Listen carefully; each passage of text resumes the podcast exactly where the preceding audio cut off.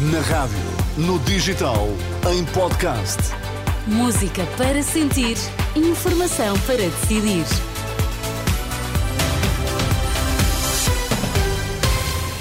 Edição da Uma na Renascença com a jornalista Maria João Costa. Primeiro, conheça os destaques a esta hora.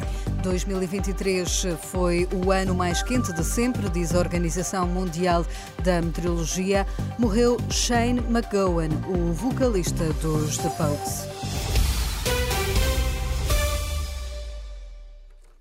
Christmas Eve, babe, in the drunk tank.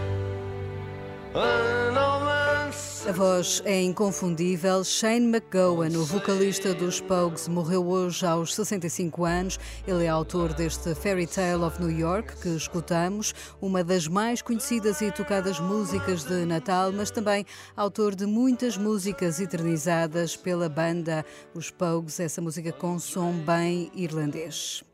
2023 foi o ano mais quente de sempre. Esse dado acaba de ser avançado pela Organização Mundial de Meteorologia. Aquele organismo da ONU refere que os níveis de gases com efeito de estufa bateram recordes. As temperaturas são as mais elevadas de sempre.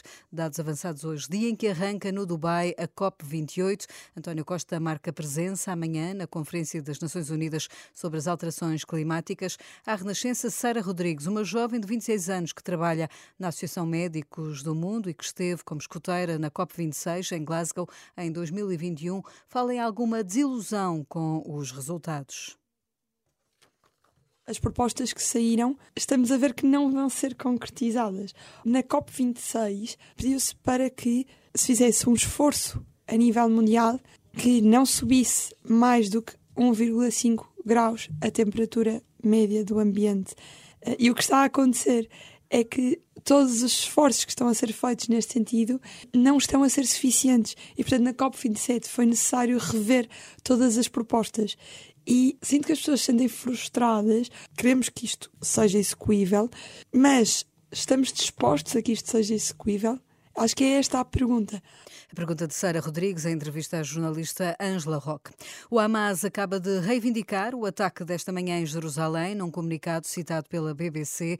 O Hamas confirma que o homem armado que matou hoje três pessoas e feriu outras 16 é um dos seus elementos e adianta que a operação surge como uma resposta natural aos crimes praticados pela ocupação, referindo-se a Gaza e ao tratamento dos prisioneiros palestinianos nas cadeias israelitas. No mesmo comunicado, o Hamas apela a uma escalada da resistência.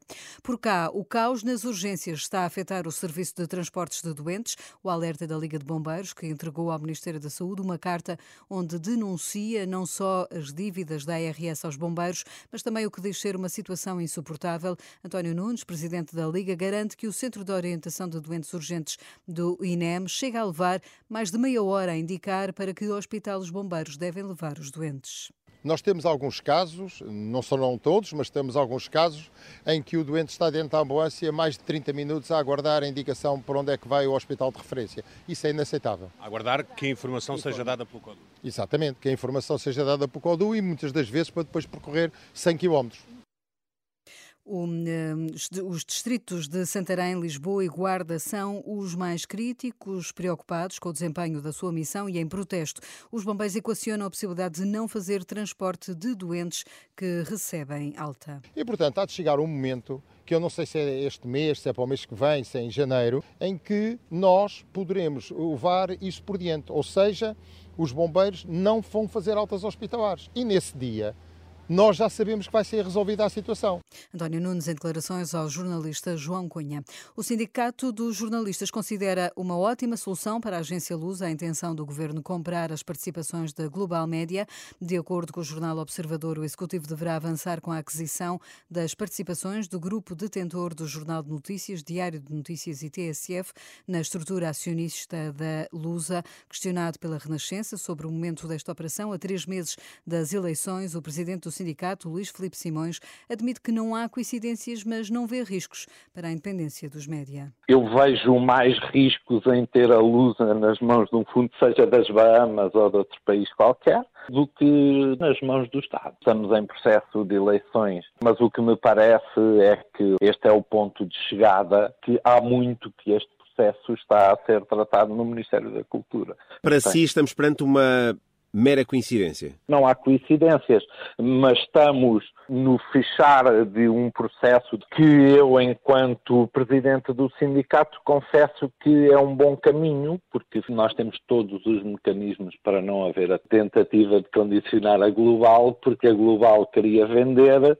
o Estado, e na minha opinião, bem queria comprar, e eu acredito que essa é uma boa notícia e não uma má. O presidente do Sindicato dos Jornalistas, ouvido pelo jornalista André Rodrigues. Há um milhão de portugueses com direito a voto que não vivem no nosso país. A estimativa consta de um estudo, agora publicado pela Fundação Francisco Manuel dos Santos, a três meses das eleições legislativas. A chamada abstenção técnica revela um desvio de 11,4% entre os residentes em Portugal e os portugueses com direito a voto. João Cancel, investigador da Universidade Nova, diz que o problema da abstenção técnica já não está nos nomes dos mortos nos cadernos eleitorais, mas em portugueses que imigraram e continuam recenseados em Portugal. O que se passa é que são eleitores que, penso que já não podemos falar em eleitores fantasmas, mas podemos seguramente falar em eleitores imigrados. E aqui essa é a grande questão. Aqui o, grande peso, o, fator crucial que nós encontramos para ajudar a explicar este desvio é a presença nos cadernos eleitorais uh, em território nacional, portanto, dentro das pessoas que têm o direito de voto uh, cá dentro, Portugal Continental, Madeira e Açores, de pessoas que, na verdade, não vivem em território nacional. Mas estão recenseados na Mas sua estão, estão recenseados uma morada em Portugal. Ah, podemos chamar-lhe a morada a casa anterior, de família, pode ser a morada é? dos pais, eh, uhum. pode, pode ser eh, uma, uma, uma, residência que cá conservem e que, e que seja uma residência de férias, mas uh, há várias razões práticas que ajudam a explicar isto. Pode haver certo. pessoas que tenham dizer, interesse em manter aqui as suas, uh, o, o, seu registro, por exemplo, por coisa tão simples como manter o, eh, o crédito à habitação com a, com a, com, com, eh, aparecendo como estando residindo naquela, naquela morada. Declarações ao jornalista José Pedro Frazão. Pode encontrar no site da Renascença um artigo sobre esta questão da abstenção. Já é conhecida a lista de candidatos à palavra do ano. Clima é a primeira palavra da lista, seguida de outras como conflitos, demissão, habitação, inflação. Eh, estão entre as palavras escolhidas. A Porta Editora, que promove a iniciativa, já colocou a votação esta lista no site Palavra do Ano. Basta agora ir procurar e dar a sua opinião. Fique com a Renascença. Boa tarde.